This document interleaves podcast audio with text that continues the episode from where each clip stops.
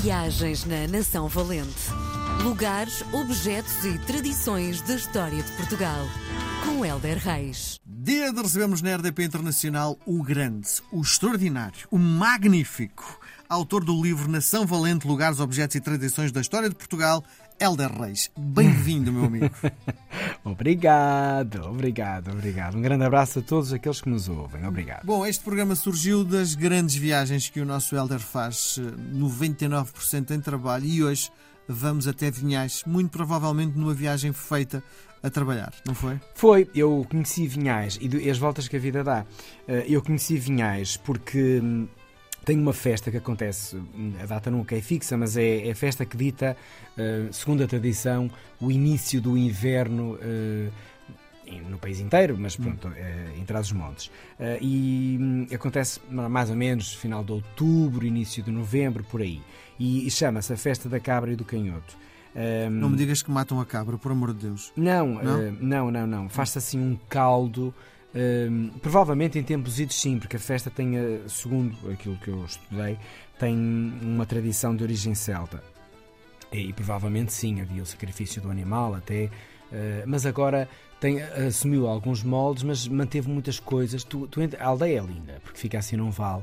E eu fui lá fazer, e é à noite, obviamente, também fazem um pote quente com aguardente fervida e ervas aromáticas para aquecer, já faz frio, já apetece. Depois nos potes de ferro eh, fazem um caldo muito generoso eh, e, e, numa fogueira gigante que se colocam bancos à volta e aquece ali. Depois há música é muito, muito, muito, muito gira. Há, há, filas intermináveis para ir lá, a aldeia é muito pequenina e acabou, uh, sempre aconteceu, a festa da cabra e do canhoto, e agora é um cartaz turístico de Vinhais, porque de facto Sidões é uma aldeia apaixonante mesmo. Tem uma rua e é, é linda de morrer, é, é mesmo. Tem uma rua só? Sim, tem uma rua e casas de um lado e do outro, vivem um pouquinho as pessoas, as que vivem são de um coração extraordinário. Amigas? Sim, e inicias a rua com um tanque, onde os passarinhos vão beber água, onde as pessoas cuidam da roupa, onde tudo acontece naquela fonte constante de água, portanto entras logo ali com água a jorrar, que é uma, uma belíssima premissa da abundância. E depois, além da festa da cabra e do canhoto, portanto que agora só ficará para o ano, obviamente, é, é uma aldeia que faz imensas atividades hum, que a enchem de vida. Ela já tem vida porque vivem lá pessoas com as pequenas hortinhas fora da aldeia, porque ela de facto é mesmo pequenina e é para habitar. Os terrenos já ficam um bocadinho mais abaixo. Mas é uma aldeia que faz, por exemplo, um concerto à luz de velas sem amplificação sonora. Portanto, a banda, e vão lá bandas contemporâneas, vão bandas locais, vão bandas de música tradicional, de música celta, eh, world music, enfim. Mas a premissa é não há amplificação sonora, portanto, tudo acústico. E a aldeia depois, as casas são feitas, grande parte delas em pedra, onde há sempre um buraquinho, coloca-se lá uma velinha. E então a aldeia enche-se de velas para os concertos à luz de vela. Eh, as pessoas vão querer saber, ah, mas quando é. Vão ao site de, da Câmara Municipal de Vinhais e ficam a perceber. Por exemplo, outra coisa muito gira que fazem é na altura dos morangos, passam um riacho ao fundo da aldeia, há uma caminhada noturna pelo riacho, que sabe bem porque é, também é muito frio de inverno e é muito calor no verão, na altura para apanhar os pequenos morangos silvestres, com uma luzinha na cabeça, fazer a caminhada à noite e apanhar morangos. Portanto, isto são atividades incríveis que tornam mais viva uh, a aldeia, Sim. dão a conhecer uma cultura local transmontana, celebram a identidade na festa da cabra e do canhoto que perde-se no tempo a origem e de atividades novas. Portanto, as aldeias estão. E enche de gente durante esse dia, não é? de gente. Sim. Nesse dia, depois te voltas lá porque te apetece. Uhum. A aldeia não tem café nem tem restaurante. Não há.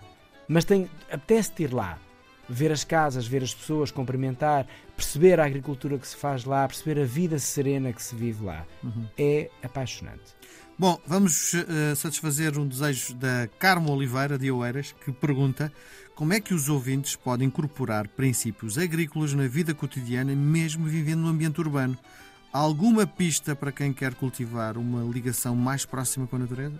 Então não, olha, primeiro, vivas onde viveres, haverá um parque perto e eu acho que, para quem nunca teve uma experiência agrícola, acho que deve primeiro mergulhar numa natureza simples e pura e perceber e olhar, ver as árvores, ver o que é que nasce à volta das árvores, sentir aquele ambiente. Aquilo é o macro. É o que tu não vais conseguir ter em casa, nem viver ali. Mas podes usufruir e perceber o sentido, perceber a, a relação do ecossistema, do musgo que nasce ali porque há sombra, ou porque há mais água. Olha, estas plantas aqui estão mais verdes, porque olha, porque há uma fontezinha aqui.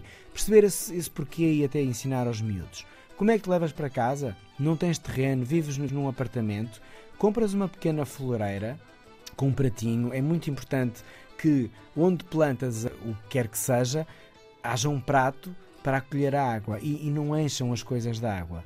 Uh, regar uma vez por semana, ver as instruções da planta. Olha, é uma planta que gosta de luz direta e de água semanal. Ler todos os pacotes de sementes ou da planta que vais comprar dizem como é que deves cuidar da planta e, e segue aquilo. Se ela não gosta de luz direta, não vais pôr numa janela que lhe dá ali a torreira de sol, só te vai demorar uma semana. Se ela gosta de água uma vez por semana, se tu regares duas, sendo que no inverno quase nem precisas de regar todas as semanas, estás a matá-la. Portanto, e também é uma forma muito simples: metes o dedo na terra, se tiver molhada, sinal que não precisa. E estas pequenas coisas e este contacto com a terra, e o que é que tu vais pôr? Podes pôr uma planta decorativa, se não tens paciência para regar, compras uma suculenta. Se, se gostas de cozinhar, compras umas aromáticas uhum. e segues. És um azelha. Olha, primeiro há imensos tutoriais no YouTube Sim. onde te ensinam a plantar. Sim. Se não quiseres ver nada do YouTube, se tens mais idade, não tens paciência para isso, Olha, no verso de um pacote de sementes ou na própria planta há uma etiqueta que diz como cuidar dela. E podes ter a tua pequena hortazinha. Não tem que ser couves, não tem que ser milho, mas se forem aromáticas, fazer uma alimentação com aromáticas, vais reduzir o sal e vais tornar o teu. As pessoas vão comer, hum, isto tem um sabor diferente, olha, tem o milho fresco. Já estás a ganhar. Sim. E já estás a levar a natureza para casa. Isso. Helder, com este bom conselho, marcamos encontro para a próxima semana. Beijo grande, até Beijinhos, para a semana. saúde. Viagens na Nação Valente. Lugares, objetos e tradições da história de Portugal.